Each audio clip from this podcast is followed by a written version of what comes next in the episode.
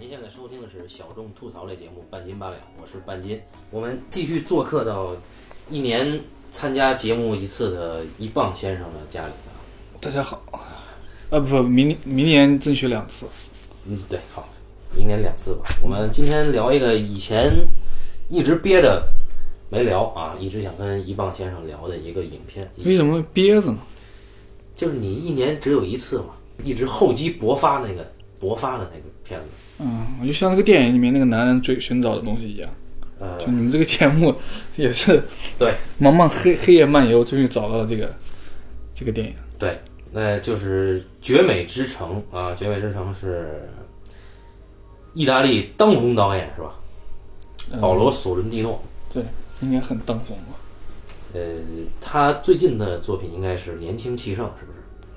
他年轻气盛之后拍过一个美剧啊，啊，年轻的教宗啊，嗯也是年轻。呃，年轻教宗就不要聊了，年轻教宗我个人觉得不太好啊。没看过。呃，年轻气盛呢，待会儿可能会约略提到。简单介绍一下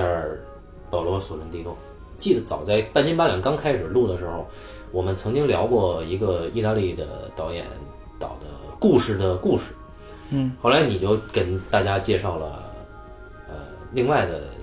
两个意大利片子，一个叫《格莫拉》，嗯一个叫《大牌明星》。嗯，因为因为我们现在啊，我们看意大利电影其实很少了。嗯对吧？我们看就电影史上当然挺多的，像安东尼奥尼、费尼，再到后来的贝托鲁奇、托纳托雷什么的。嗯然后，嗯，就是这些年，就是我们比如说我们会关注三大电影节，嗯啊，尤其是戛纳电影节嗯。然后戛纳电影节里面这些年比较重要的几个所谓的意大利的嫡系，啊，就是比较年纪比较大的，比如说这个南尼莫莱蒂啊，啊，这是年纪比较大的。什么儿子的房间？啊，对，拿过金棕榈嘛。嗯。然后这个南尼莫莱蒂下面一辈的，就主要的戛纳的意大利嫡系，就是这个我们刚才说的故事故事的这个导演和保罗·索伦蒂诺，因为他俩其实，呃，出道是保罗·索伦蒂诺更早，但是保罗·索伦蒂诺拍到大大牌明星的时候，已经差不多是他第四个片子还是第几个片子了。然后大牌明星跟那个导演的，呃，格莫拉，嗯同一年，呃，入了戛纳那一年的主竞赛，当然没有拿金棕榈，但是两个片子当年在金棕榈主竞赛里面的片子中间口碑非常好，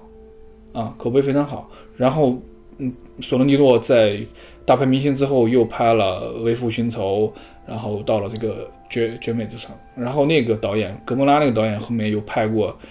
拍过两个片子吧，一个真人秀，一个故事的故事。嗯对，然后他们，然后再年轻的一个，再年轻的戛纳的意大利第一系，就是一个女导演，拍过一个片子叫《奇迹处女座》，处女座一下子进了呃戛纳主竞赛，还拿奖了，贾樟柯当评委的那年。对那么，保罗·索伦蒂诺扬名戛纳的作品，应该就是那个《明星总理》，就大牌明星了。对，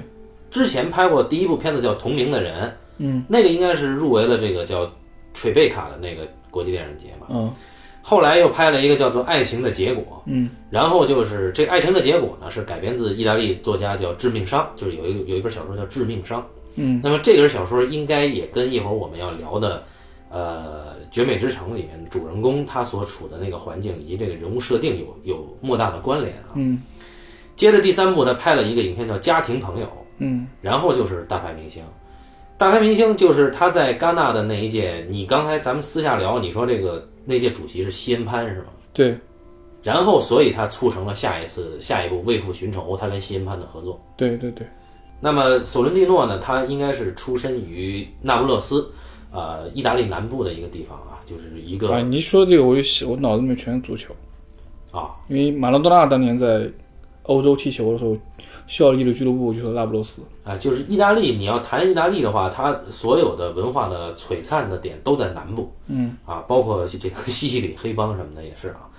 呃，包括帕瓦罗蒂唱的最好听的一首非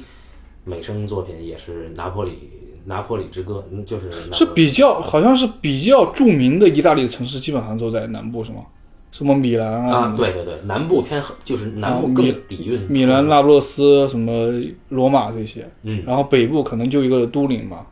呃，尤文图斯是哪哪儿的都灵的，啊。都灵就两支球队，一个就尤文图斯，一个是都灵。啊？对，又说足球了啊，就是一棒老师也是啊、职业病，这名古典前忧，对。难以忘却。那我在今天要聊之前呢，又重新看了一遍《绝美之城》，包括《绝美之城》CC 就标准给《绝美之城》做的那个碟，它附了几个访谈啊，呃，这是我第三次看《绝美之城》，第一次是去年的这个时候，第二次是今年夏天在资料馆看的大银幕。然后我看了一遍，能跟你聊吗？呃，你看了一遍，但是就是我们这里这几个人里边，对《绝美之城》感情最厚的应该是你，为什么？我说过，就是你，你总在提，你总在提《绝美之城》，因为在我看完这个《年轻气盛》大银幕的时候呢，那个你就很强烈的提了《绝美之城》嘛。嗯然后我们就接着说啊，就是在这个访谈里边，CC 的代表，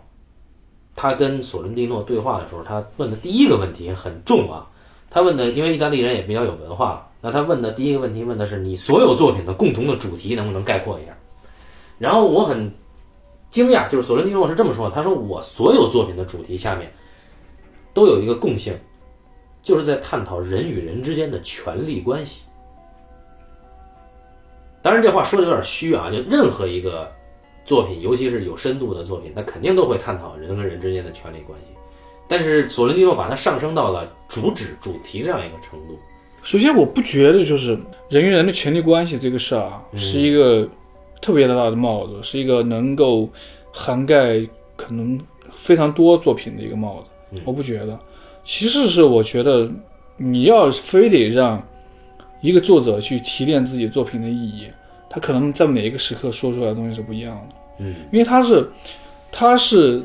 他是更作者性的，而且他不是那种通俗的叙述作品。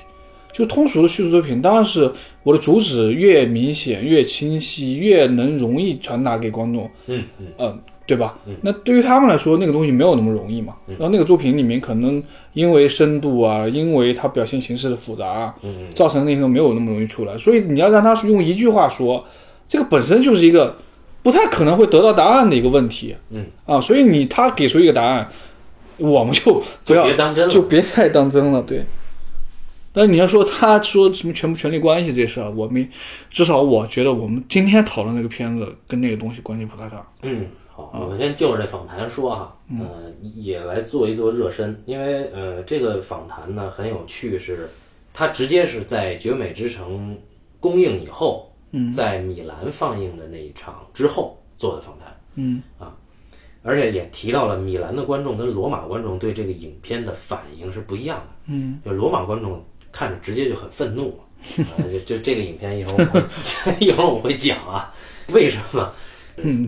那就是可能没有很认真看。啊，对，呃，也说到了这个索伦蒂诺自己很惊讶，就是他没想到他的片子能够获得更年轻的人的喜爱，就是他没想到喜欢他影片，就是强烈热爱他影片的年龄段是在这个话二十几岁。我觉得这个话题是一个特别好的话题。我们这我我真的觉得我们要待会讨论一下所谓作品年龄这个问题。呃，不是，你不是作品，是应该是作品它的年龄段反馈的，不是说作品本身的年龄，对不对？就是说，啊，我是觉得就是，呃，不同年龄段的导演，嗯，他会赋予一个作品不同年龄段的感觉。就是有的作品对我来说，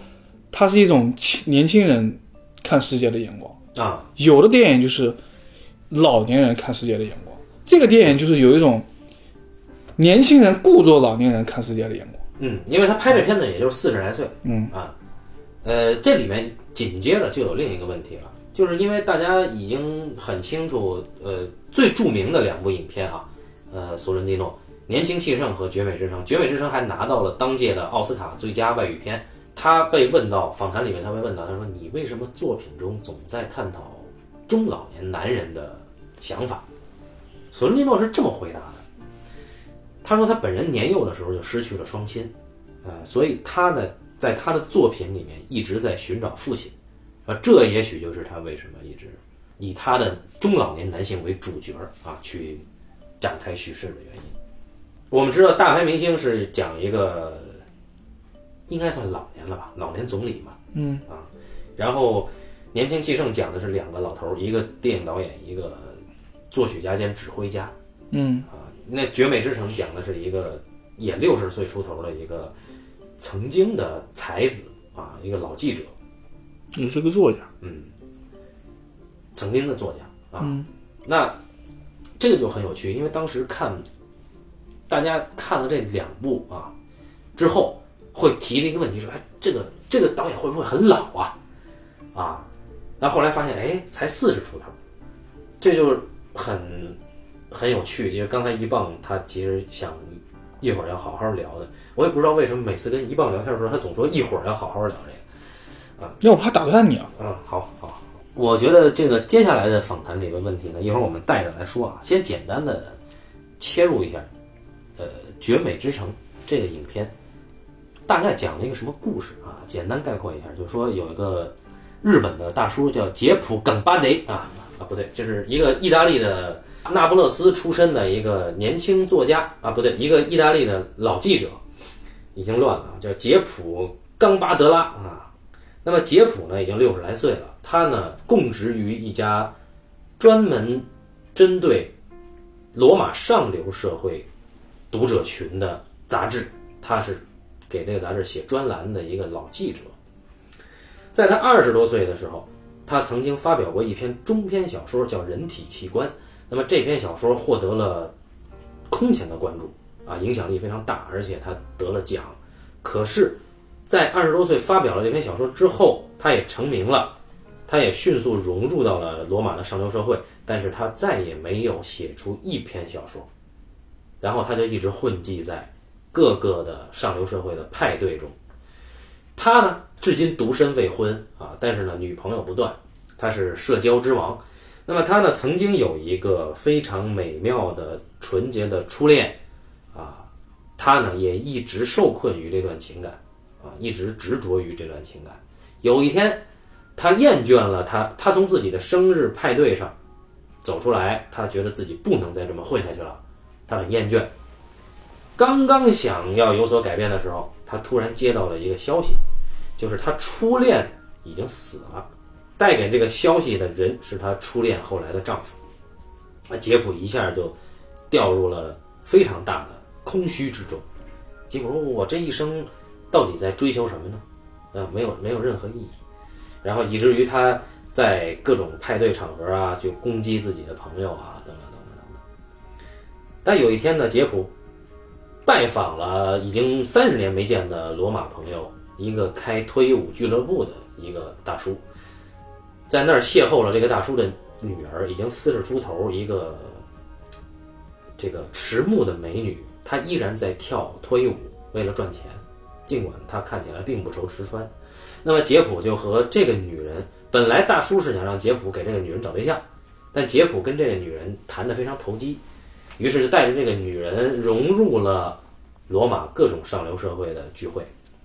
啊，但是在此过程中也展现了罗马上流社会的众生相。后来没有想到的是，这个女人她之所以这么狂热的挣钱，一直是为了给自己治病，因为她得了绝症。呃，很快这个女人就死了。杰普本来已经能够走出他初恋死去的这个这个这个情绪啊，又一次坠入到了更深的虚无里面。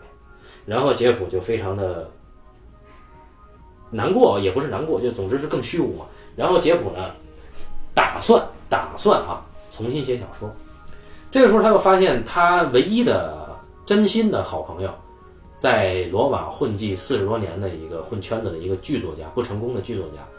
跟他告别，也要回老家了。杰普就觉得这一辈子没有什么，没有什么意义啊，尤其是杰普不知道自己这一辈子在寻找什么。这个时候呢，杰普就通过上流社会的采访的机会，呃，认识了一个罗马吧，离梵蒂冈教廷很近。就在里面，认识了一个红衣主教。这红衣主教被传是一个非常有名的驱魔人。那杰普就冒傻气的，就就就就很杰普就很唐突，就问这个驱魔人啊，我我每天晚上有一些有一些这个就很难入睡嘛。别人都在睡觉的时候，我我都醒着，然后别人起床了，我才昏昏昏沉沉睡去。每天晚上我是最精神的。那你你你是不是能帮助我？但是这个红衣主教他妈的他只会背菜谱，他就逃避了这个帮助啊！一到关键问题他就走。杰普就觉得更他妈扯淡。这个时候有一个啊上流社会疯传的有一个被封被封圣的被称为圣徒的修女，已经一百零四岁的老太太，来到罗马接受各个教派的呃见面。老太太她来罗马。是来做一件事儿，她是要登这个圣若望圣阶，就是那个神圣的台阶儿，一节一节用膝盖往上爬，爬到顶就可以，这人这一生的罪过都会得到赦免，啊，好像是这么翻译的。老太太是来干这个事儿的。杰普本来不太重视这个老太太，但是这个老太太无意中的一席话，给杰普非常大的触动。这个老太太她连续几十年啊，都只吃草根、树根、菜根儿。他问杰普：“你知道这是为什么吗？”杰普说：“不知道。”老太太说：“因为根很重要啊。”这个有一首歌叫《把根留下》。哎，就是后来呢，杰普又一次的造访了他初恋最难忘的那个小岛，还是那个灯塔，还是那个岛，但是人已经没了。杰普自己悟到啊，我还是应该活着，还是应该创作，因为这毕竟就只是一个戏法，它就是个把戏。于是杰普决定重新拾起自己的笔，重拾笔，就是封笔之后再拾笔啊。那么这个故事呢就结束了。说起来啊，这么讲起来是非常很内在的一个比较 boring 的一个故事啊，呃，但是拍起来它的。不管是他的这个场面调度啊，还是他他的音乐，以及他整个的这种奇观的设计啊，包括人物的行为，以及这种漫不经心的优雅感，呃，包括整个罗马上流社会的众生相，带给大家一种非常大的视听刺激。那么这个影片呢，呃，大概时长。最早，据索伦蒂诺自己说，他第一版应该是一百九十分钟，后来他剪成了现在大概两个多小时吧，啊，就是这样一个片子。我们接下来具体的来聊一聊《绝美之城》跟美有什么关系，或者说《绝美之城》到底是个啥？我是觉得美实际上是个电影很重要的一个主题啊。对，这个字本身很宽泛，但这个电影里面确实。确实在在在挖掘这个东西吧，可以这么说。就这个片子，我们之前也犹豫过，这片子不太好聊。嗯啊，因为比较精神的一个东西，或者比较内在的一个东西啊。嗯，我恰恰就是因为他在说这个东西，嗯，但是我觉得他有没有说到，就他对象的一个，呃。就真的在严肃的说讨论这个对象这个事情上，我对这个事情是有怀疑的。你指的是美，还是说一个人失去创作冲动，再重拾创作冲动这件事儿？呃，不是美这个东西，就是说整个这个电影它，就是他的这个表达这个利益，呃，其实在我这有一种怎么说呢？我觉得美学上有的词啊，就这个词，我不知道这个作品，就是我可能随着。随着我时间的推进啊，我对这个作品的印象，或者说我对他的评价，可能在降低。嗯啊，就是我觉得这个作品在美学上，它有一种，就卡尔维诺说的一个东西，他他当然他是主张这个东西，他说他提出，比如说艺术作品或者文学作品，他要有有那么几点才能称得上就在美学上好的东西。嗯，他其中有一个词，两个字叫轻易，叫轻易，啊，就是很轻盈。啊，叫轻易，就是逃逸的逸，那个走之底那个逸。对对对，就轻盈嘛，就轻盈的感觉。他这个电影就是，就是我越想他就越觉得，就两个方面，就是一个方面是，呃，这个作品它是讲什么？啊，他在讲的东西，就是他讲的东西，其实，呃，我觉得这个电影的源头啊，嗯，它的源头其实是两遍两个东西，嗯，一个东西是文学上的东西，嗯，还有一个电影，还有一个东西是。意大利电影史的东西，啊，因为因为意大利电影史上的东西，其实很多都很多人已经讲过了，已经讲过说这个作品，比如说跟费里尼那个甜蜜蜜的生活，甜蜜的生活的关系啊，我们会待会会细细细讲这个东西。它不止，当然它这个传承或者说内内在的这个影响关系，可能远远不止这个作品。对，它文学上的关系就是，你看这个片子片头就会打出，刚才你提到的《茫呃茫黑夜漫》，对，那个法国一个一个作家叫塞里纳，他他写了一个写了一个写了一个小说叫，他在大陆其实是翻被被翻译过来有两个名字，一个叫呃长夜行，嗯，一个叫茫茫黑夜漫游。啊，《所以说茫茫黑夜漫游》是上海译文出版社，啊，呃，然后这是其一，呃，就是这个作品形式上，你看它不，它不光是片头把这个塞里纳的这个小说直接打出来了，用文字的形式打出来。了，然后还有就是它整个作品，当然它的形式感很多的寄托在于他这个人这个主人公很多时候是一种夜游状态。对，啊，而且大量的夜戏嘛，然后甚至他其实是讲用夜游状态，有点意识流的。把他的一生，然后把他所身处这个世界的，你刚刚说的终身像，嗯，的东西啊、呃其实因为他很，他这个电影就是这种形式感很散文化，很意识流化，对吧？这是其一。其二是这个电影里面还有，比如说谈到了，比如说就那个神经病的那个男青年在饭馆里面找了这个男主人公，跟他提到，红色的，对，提到说普鲁斯特什么的，对吧？我记得，我记得就对勃格涅夫和普鲁斯特啊，对，我记得普鲁斯特不止一次的提到过。那普鲁斯特最重要的作品《追忆似水年华》嘛，嗯那这个电影里面有一个有一个形式感是关于他对他初恋的回忆，嗯，对吧？嗯，然后第三是我曾经看这个电影的时候，我看这个我查，我也是看这个电影之后看的一些文章里面讲到，不知道是编剧还是导演，他提过说他要拍一部什么都不是的电影对啊，对，我看过这个啊。福楼拜，啊，对，就是这个东西来源于福楼拜，因为福楼拜我不知道那个他讲的具体作品是不是福楼拜的《用剑词典》。他是这样，就是说，呃，那个他是这样，他说福楼拜曾经说过要写一部嗯，关于虚无的小说。那《用剑词典》其实就是跟这个有关系的。啊，啊，《用剑词典》就是跟这个有关系的，但它不是不不是一个纯小说啊，它是跟那个有关系的。所以说，呃，所以说这个这个东西里面，它这个跟它这个主旨里面的有一些很二元的东西也有关系，比如说它其实在呃哪二元？比如说死亡与生命啊，啊？然后那种那种颓美废，和庸俗，对美和庸俗啊，然后颓废和那些，它其实很大程度上在在讨论，比如说美的标准是什么，或者生命的标准是什么。OK，啊啊，这是一个来源。我觉得文学来源是这个作品一个重要来源，还有一个来源就是我刚才说意大利电影史的来源啊，这个作品跟费里尼电影的关系。跟费里尼有两个电影的关系，一个是《甜蜜的生活》，《甜蜜的生活》的关系当然更大，因为《甜蜜的生活》实际上结构上的相似，然后这个人身份上的相似，记者啊，啊，他是个记者，然后他也是走马观花的，在一夜之间可能跟不同的人，女明星啊，嗯，对吧？更多，但是可能可能可能真正的利益上有很大差别啊。那个那个是一个质感上也不一样，啊，对，因为那个是费里尼在意大利那么一个呃特殊的经济时期，然后表现中产阶级的一个奢靡，然后这个人其实处于一个极度的呃虚无与迷茫中，然后他也会要去寻找答案，但他可能找到的答案的方法跟这个电影找到答案的方法完全是不一样的嗯，啊。然后其次就是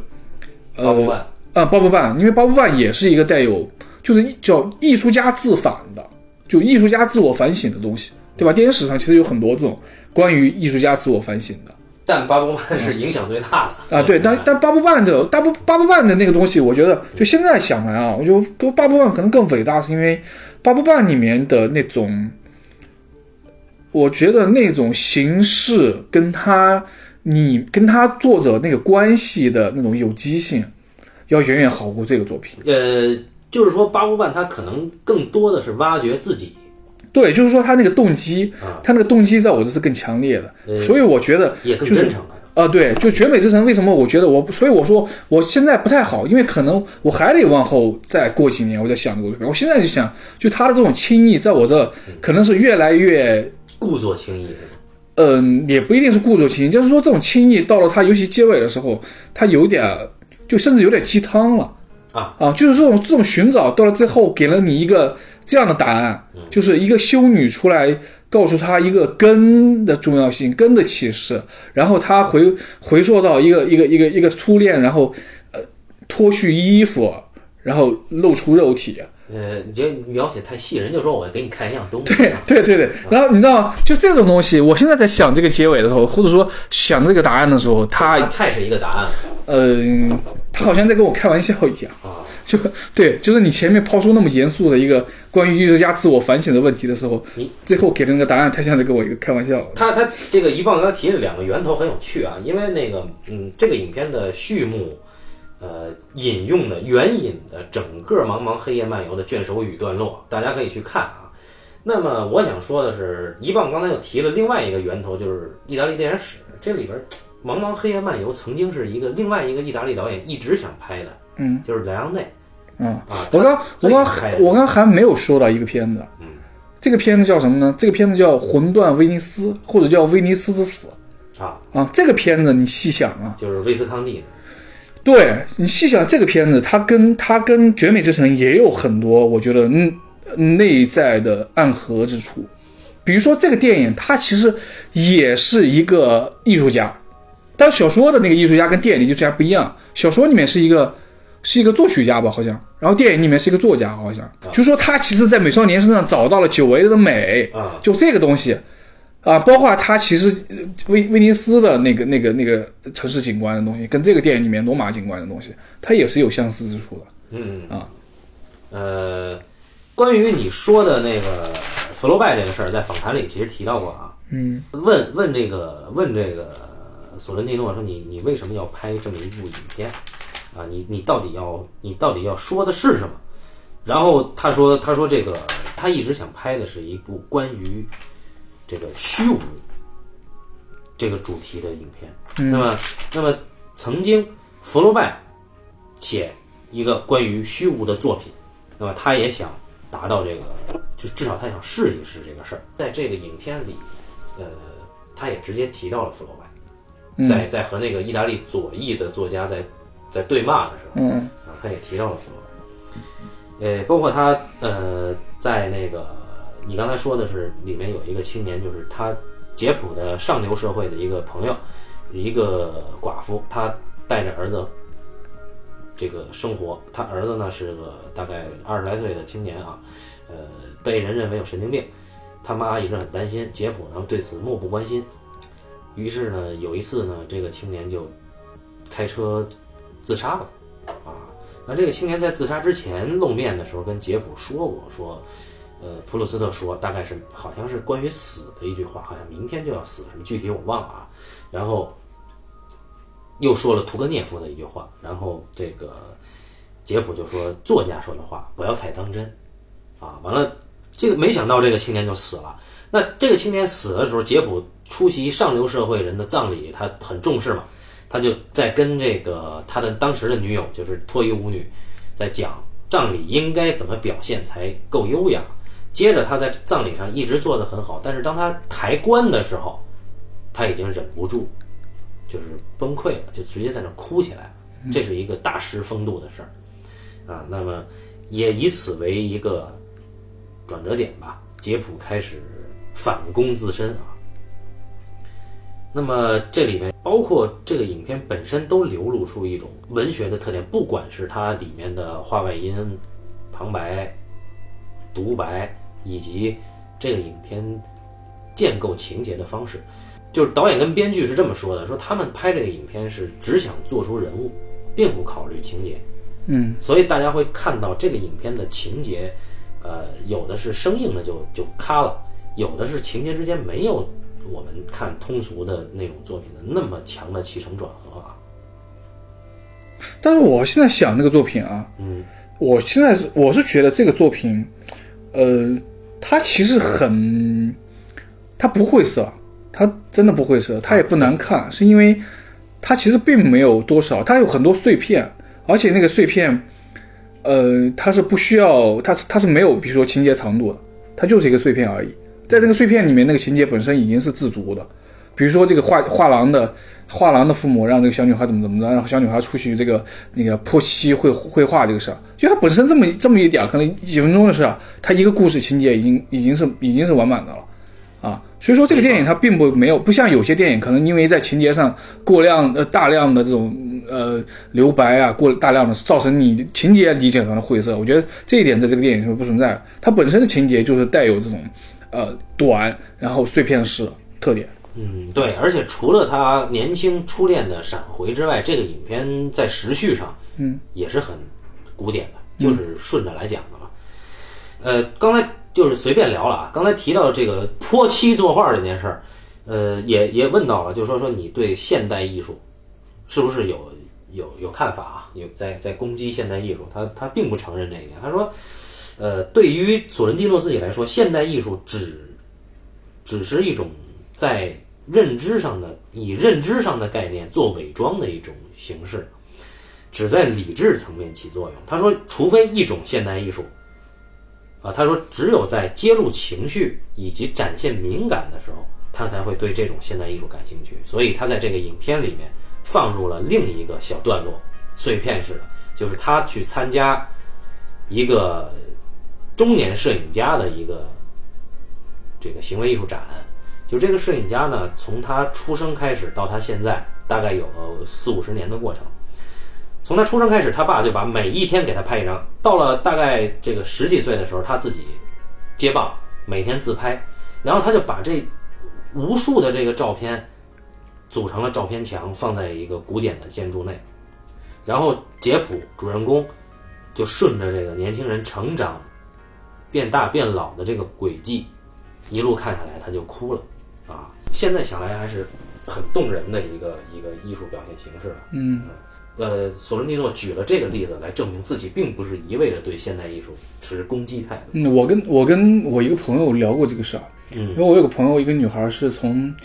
呃罗马画院的，嗯或者叫罗马艺术学院吧，嗯这么一个培养画家的一个学校毕业回来。然后我我问过他，因为这个片子第一它里面有当现代当代艺术部分，第二它这个在罗马嗯。的故事，然后我就问过他，我就问他看没看过这个片子，他就说看过很多遍，嗯。看过很多遍，然后讲我们也谈到说这个电影里面处理关于当代艺术的部分，嗯。嗯，它是一共有三处对吗？就除了刚才后你说期摄影啊，啊，还有前面就那个就是在啊那个撞墙，啊，对，前面有个行为女艺术家撞墙，然后这个这个男主人公跑去采访她，不断的问你这个事情的共鸣是什么呢？啊然后那个人女的就说你这个人很讨厌，那女的说，我创作的动力是源于我对共鸣的理解。啊啊，然后杰普问他，那么什么是共鸣呢？那女的就左右言他，嗯，然后杰普就死问这一点，然后那女的就急了，说你们去换一个更有深度的记者来啊，我觉得我觉得这个东西当然是一个，我觉得那个问题当然没有问到点子上了。说这个作品对现代艺术有什么观点？而且这个作品其实是讲的是这个电影，其实在讲，就是就是现代艺术已经在那个社会，就电影里面的这个社会环境里面啊变成什么样，这是其一。第二是以这个男主人公这个记者为代表的公众跟现代艺术之间的误会跟不理解。啊，是这两个东西。他当然不是说索伦蒂诺对现代艺术有什么看法嘛，因为他整个呈现的那个上流社会的那种奢靡，然后那种虚无，然后那种东西就是就是那个感觉。呃，对对，那其实就是他自己的态度没有那么的明确啊，就尤其是对现代艺术，就是喜欢就喜欢，不喜欢就不喜欢嘛。嗯啊，而且，呃，说到这个《甜蜜的生活》，刚才补充一下，就是索伦蒂诺还包括他编剧这个翁贝托这两个人是这样说的：说他们没有有意识的去借鉴《甜蜜的生活》，因为太多人提到这个这个影片了啊，那这个就在在在问这个问题啊。对以这种作品的影响，所谓的艺术的影响，那往往都是很内在。对对他们的意思就是说，甜蜜的生活相当于文学里的《奥德赛》。嗯，就任何一个作品啊，嗯，都不可避免的会触及到他曾经表现过的东西那那这里边就是说，你潜移默化的有一种影响在，啊，所以就也没有必要去做这种比较了。呃，关于这个刚才一棒说的这个上流社会这件事儿，那有人就说了，说你就说罗马观众的反应啊，就是觉得把罗马的上流社会表现成了那样。那是不是说你在抨击上流社会？呃，索伦尼诺说并没有，因为这个片子它有两个创作轨迹、轨道，呃，这两个轨道经常相交。一个轨道呢是庸俗，一个轨道是高雅。他说，往往呢，呃，在这种庸俗颓废之中啊，突然展现出他自身有一种出其不意的优雅。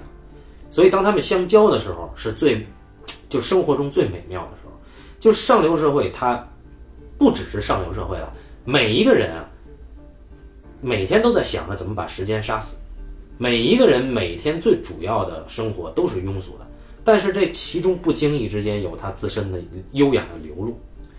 就像被整容手术蹂躏的这个脸之下，他自有他的那种优雅一样啊，而不是把仅仅的把庸俗搬上荧幕进行批判啊，所以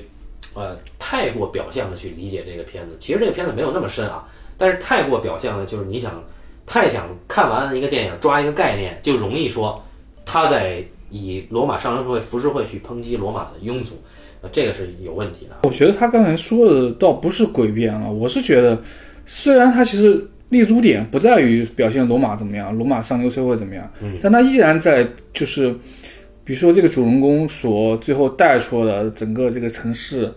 啊，还有整个这个这个社会社会社会景观上的东西，嗯，它是它是有一种复杂的情感，嗯，它是一种复杂的情感。我这个复杂的情感，我开个脑洞，这个脑洞就是什么什么哪个片子呢？就是我们中国的黄土地。对，我觉得陈凯歌拍黄土地是对黄土地有着很复杂的情感，啊，他一方面就会觉得，呃，这种这种东西是一个压抑的。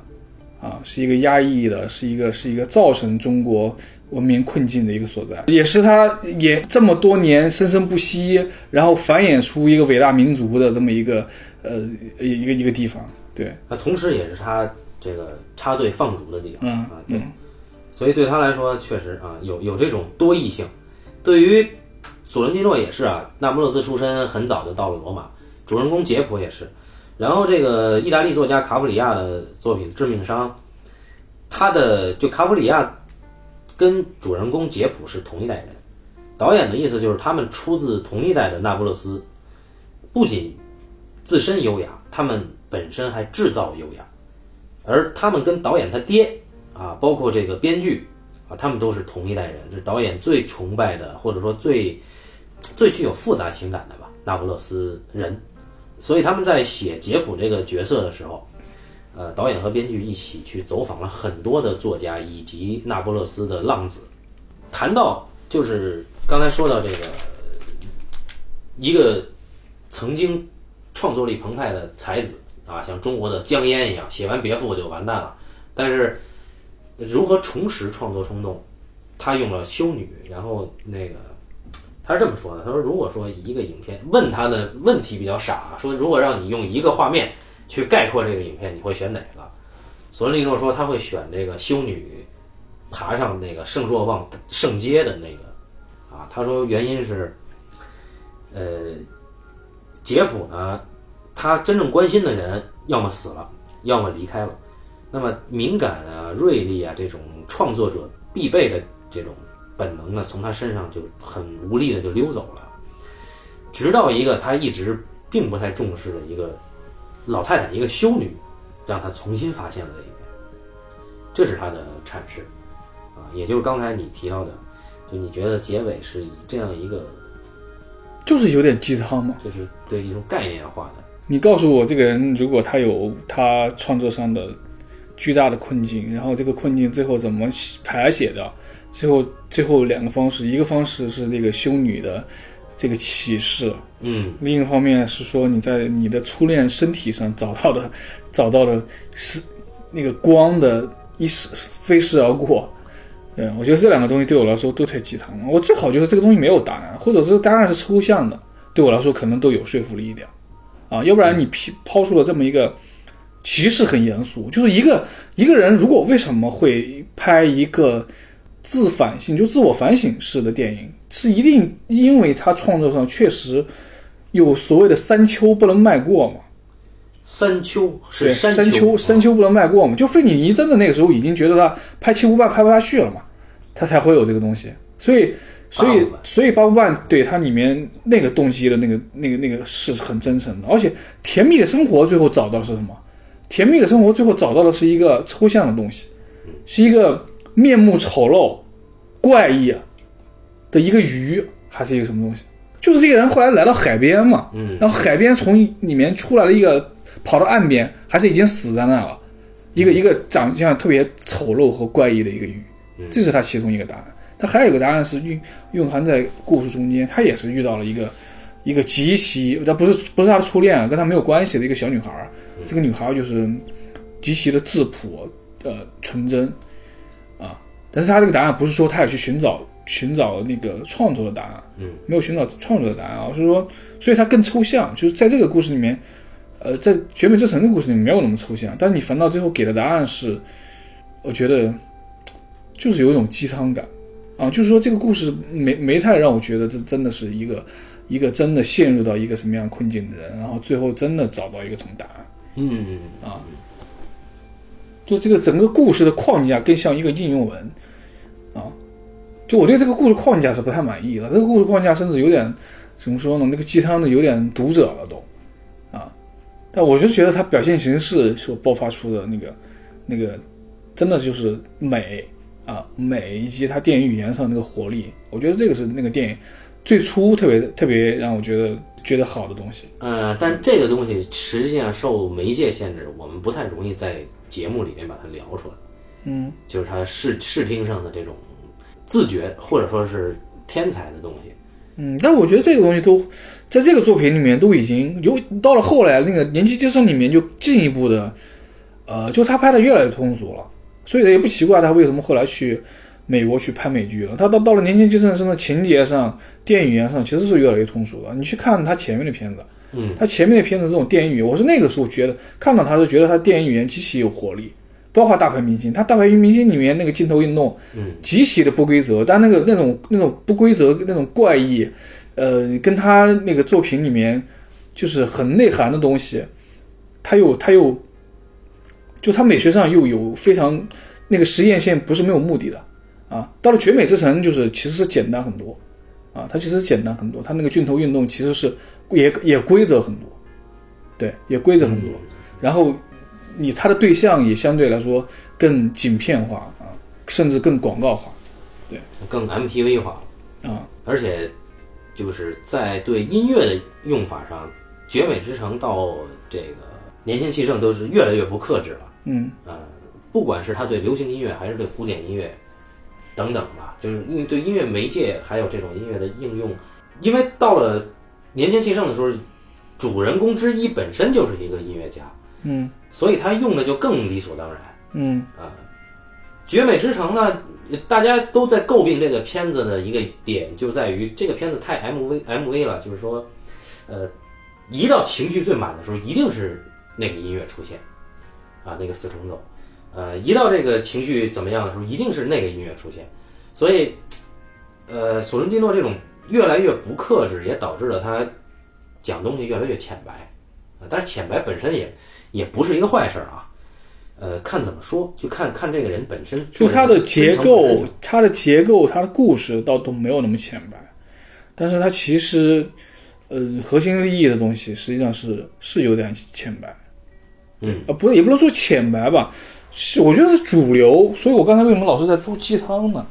就是说主流，就是你最后这个找到答案的这个这个这个创作，最后找到的这个答案，对我来说是就呵呵吧，对，他这个呼应啊，有点太工整，就是他的结尾跟他初恋，就等于是他初恋展现肉体的那一刻，跟那个老修女的那个那种对撞感，包括他一直呼应他一开始对初恋的回忆的那那那终于完成了那个那个初恋说的那句话，这种东西就是。你如果说修女这个，她自己有一个阐释，她说，呃，老修女一生至简，嗯。啊，然后她在她身上每一处都体现了一种一生的勤劳的感觉，那么它本身能带来一种美，所以那种东西，你如果转化成一个中国电影，就最后一个老和尚一个住持，然后跟你说了一通啊什么什么的大大道理，然后你觉得哦恍然大悟，感觉是一样。的，对吧？嗯，然后那个呢，他的初恋，然后这个嗯向他露出了让他让你看点什么那个东西，是什么呢？我觉得那是一种美的正确性，就像政治正确一样，美的正确。你在一个年轻的然后美丽的肉体面前，你敢说那不是美吗？你敢说那不是答案吗？就这个意思，对，但是对不对？但我不觉得那是一个好的答案。但是这个片子你不能你不能继续去想了，就是你这个片子到这儿它结束了。嗯，如果说你从这儿再往前重新想一遍这片子，你就会觉得啊，杰普这一生都创作不出来，是因为他在那一刻好像接触到了至美，嗯，然后在后边就没有更美，所以他可能创作不出来了。这个答案会使导向这样一个观念，嗯就是那如果那如果真的是严肃的思考创作这个事儿，我觉得最后这个答案出来也是他继续创作不出来，嗯。只是是只是说他可能对创作不出来这个事情没有那么焦虑了，没有那么忧虑了，而是去做嘛，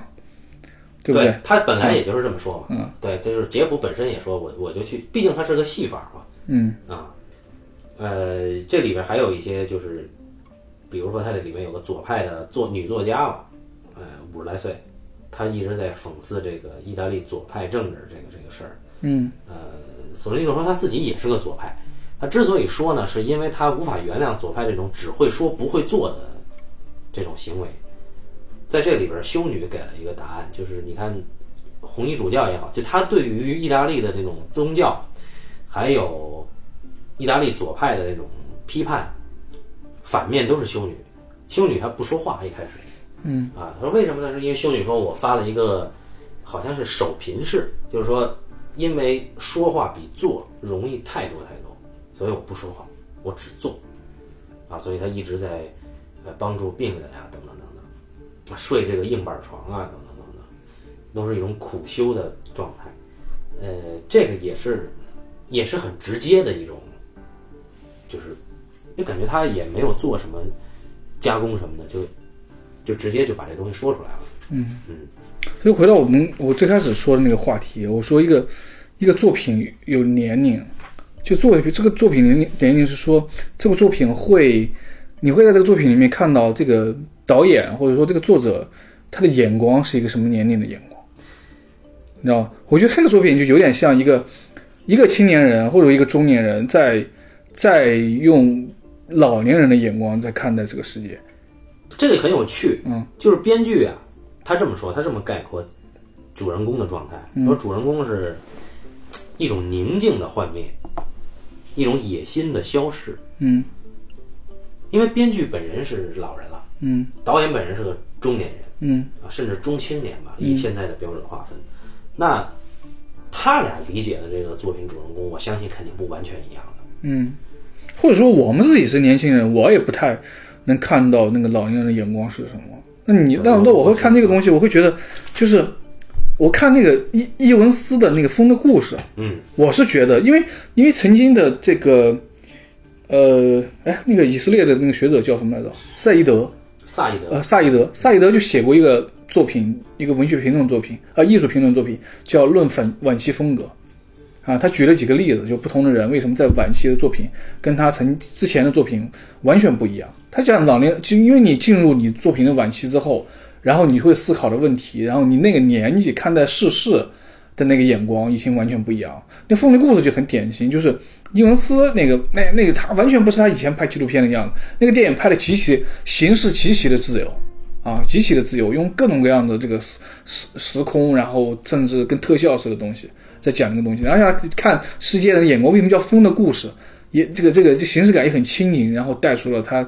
风的视角。呃，对对，很多这种东西。那有的人就是那次是我去看到了，我觉得是是一个就是已经经历非常多的人会有的一个老所谓老年人的眼光啊。所以是不是可以以这个套用一下安东尼奥尼那个《云上的日子云上的日子，安东尼奥尼永远是一种眼光。》啊？对，但那个就是至少肯定不是个老年人眼光。但你会你看杨德昌就很典型嘛，杨德昌一之前的作品跟他一的眼光是完全不一样，对对，这个是很对吧？对，对吧？你看我吴宇森永远是一个小孩的眼光，嗯，对吧？永远是个小孩儿，就是俩各养好，这看这个世界非常非常之简单，对吧？警匪好的警察跟好的匪徒匪徒都是可以做兄弟的，是吧？最简单的小孩儿啊，小孩儿的讲那个眼光，就是很很多最主流商业的导演，他眼光往往是小孩儿的，因为只有是小孩儿的才可能那个感染力才可能是最没有界限的。比如说斯皮尔伯格，比如说周星驰，这两个人就是绝对是也是小孩儿眼光。那你看贾樟柯的电影永远是青年人眼光，而不是永远。他早期的作品绝对是青年的眼光，就站台那个东西，站台那个结尾啊，这个这个年轻人又跑又又，他有一种悲叹，年轻人到了这个到了这个活在这种又回到生活中去了，然后这个水水壶在响着，然后这个这个男主人公已经在昏睡了，然后有一种感觉啊青春逝去，然后这么一种感觉，那就是很典型的典型的年轻人的眼光，对，就是稍微再年长一点，不会觉得那个事情是个事情了。他这个人。本身就是杰普这个人本身，他依然有愤世嫉俗的那种感觉，甚至依然有一种贵族的那种拘谨感，嗯，也有贵族的优雅感。他只有在优雅那种彻底极度轻松的那种感觉的时候，你才不会觉得他是一个年轻人。但是以他的愤世嫉俗，以他的那种性情，嗯，依然能看出这个人并不是老人。嗯，呃，我再倒回去说一下你刚才那个事儿，我突然想了一下，嗯。我如果是更年轻的人更喜欢这个作品，我不但不奇怪，我恰恰觉得好像应该是这样。嗯，你知道为什么吗？就因为我觉得这个作品它能给年轻人跟就是二，比如说二十岁的人，嗯，就他不太在乎，不太会思考更深的东西。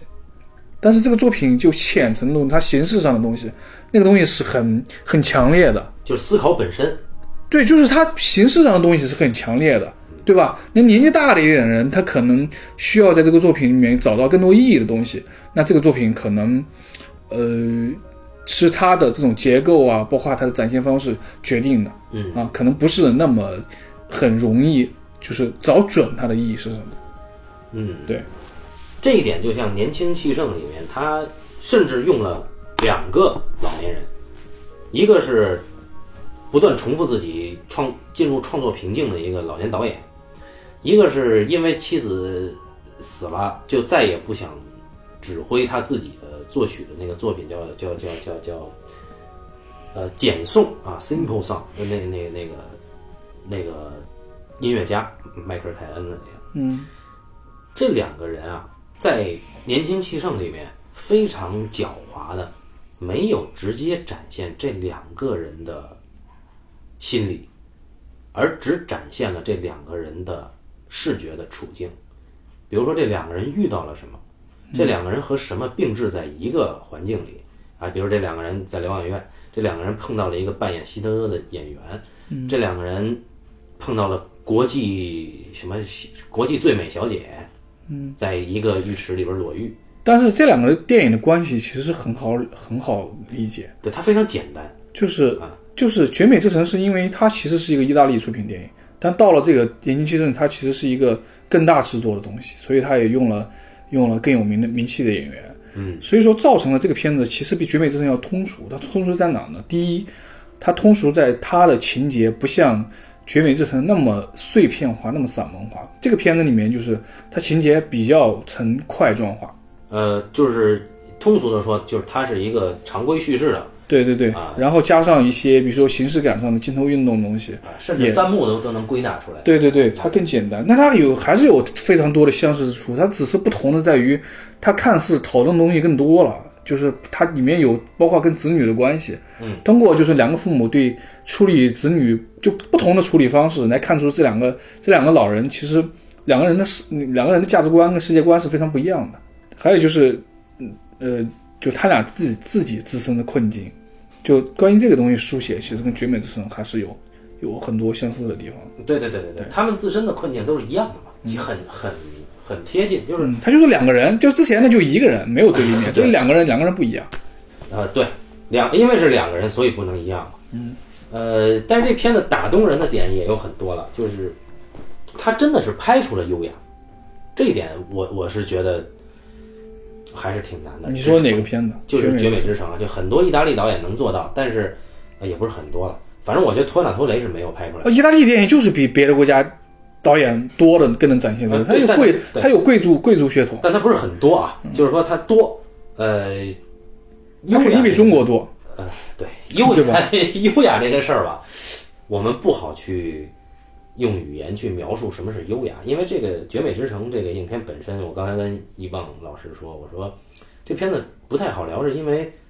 你说你怎么在一期节目里把美学这个事儿聊出来？因为我觉得在我看来，绝美之城这事儿就是美学本身。呃，它告诉你美学的意义，或者美对每个人的意义是什么，或者如何去找美，或者是你找美是找不到美的，类似这种美的发源是什么，美的消逝又是什么，在这个影片里面全都有。但它同时，它也只是把这些东西呈现给你啊，当然。它呈现到这个份儿上已经非常了不起了，我觉得，至今我依然觉得这个影片是非常了不起，因为它已经到了这个程度。就比如说，这里面有一个呃拄拐杖的中年人，他拥有整个罗马应该是王宫的钥匙，他有不同的钥匙，他带着一个老年写不出东西的记者和一个迟暮的脱衣舞女夜访王宫。去看这些古典艺术品，那么这个这个看古典艺术品这件事本身不是优雅的，但是这些人在这个时候去看，以及在那个破败王宫里面打打牌的几个老公主邂逅了，打一声招呼，这这件事放在这儿，你就会感觉到，啊，它真的是一种优雅的体现。呃，包括这个出租贵族这件事儿，就是一对老的贵族夫妇，伯爵夫妇，被要求扮演他们世仇的伯爵夫妇。啊，扮演完了以后呢，那结完账了，两人回到家，这个公主的女儿啊，就是没落的公主的女儿，她觉得无法排遣这个耻辱，于是他决定上楼看看。所谓上楼呢，就是你你就是他们，比如说现在我们还住在王府，但是二层是供参观的古迹，一层我们住家那他就上楼了。上楼呢，他经过一片啊华贵的，但是很陈列的这种大厅，走到了深处，打开了投币，啊打打开了这个对这个讲解器，就说这个对着这个摇篮就说说哪一年就公主的女儿出生了。